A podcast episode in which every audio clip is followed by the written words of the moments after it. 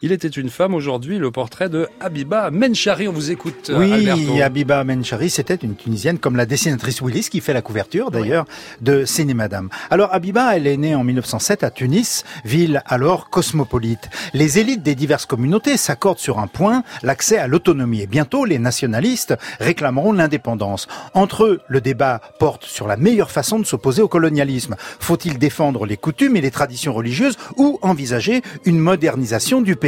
Et donc, la condition des femmes est un sujet majeur. Dès 1912, l'esprit libéral du Coran, livre co-signé par Abdelaziz Talbi, un des pères fondateurs du nationalisme tunisien, souligne que l'islam préconise l'instruction des garçons comme des filles et se prononce pour la suppression du voile, ce qui déclenche alors des polémiques qui ne sont pas prêtes de s'éteindre. En effet, pour beaucoup de Tunisiens, dévoiler les femmes mettrait en péril une société aux fondements patriarcaux.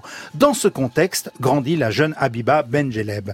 La mère encouragé par un officier français progressiste, il y en a eu, scolarise deux de ses filles. C'est ainsi qu'Abiba, à l'issue de la classe de troisième, obtient le brevet élémentaire, ce qui à l'époque était très rare pour une jeune musulmane. Devenue assistante du greffier du tribunal de Tunis, elle fait la connaissance d'un avocat, Abderrahman Menchari, ancien combattant de la guerre de 14. Il se marie en 1925 et, ouvert aux idées nouvelles, Abderrahman apporte tout son soutien à Abiba quand elle décide de ne plus porter le voile. Il l'encourage encore quand elle adhère à la section féminine de la SFIO et c'est alors qu'Abiba va frapper très fort. Le 8 janvier 1929, dans une réunion publique organisée par l'Essor, association culturelle progressiste, elle monte à la tribune, tête nue. Le thème de son intervention, la femme musulmane de demain pour ou contre le voile. Dans la salle comble, des représentants du lobby colonial côtoient une centaine de femmes voilées. Et qu'à cela ne tienne, Abiba Menchari se lance. Elle dit, nous ne voulons plus de ce voile que l'arbitraire des hommes de notre sang nous oblige à porter. Nous n'en voulons plus parce qu'il est le symbole de la servitude dans laquelle nous vivons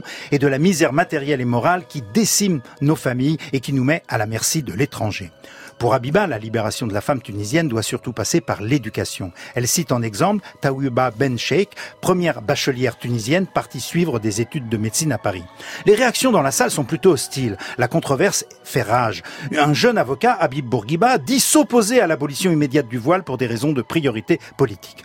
Après la fin de la Seconde Guerre mondiale, Abiba Menchari n'interviendra plus dans la vie publique, mais ses idées font leur chemin. 28 ans plus tard, en 1956, le même Bourguiba, dont on parlait à l'instant, instaura un programme ambitieux de laïcisation et d'émancipation des femmes tunisiennes en instaurant le libre consentement au mariage, en prohibant la polygamie et en interdisant le port du voile dans les écoles et dans les administrations.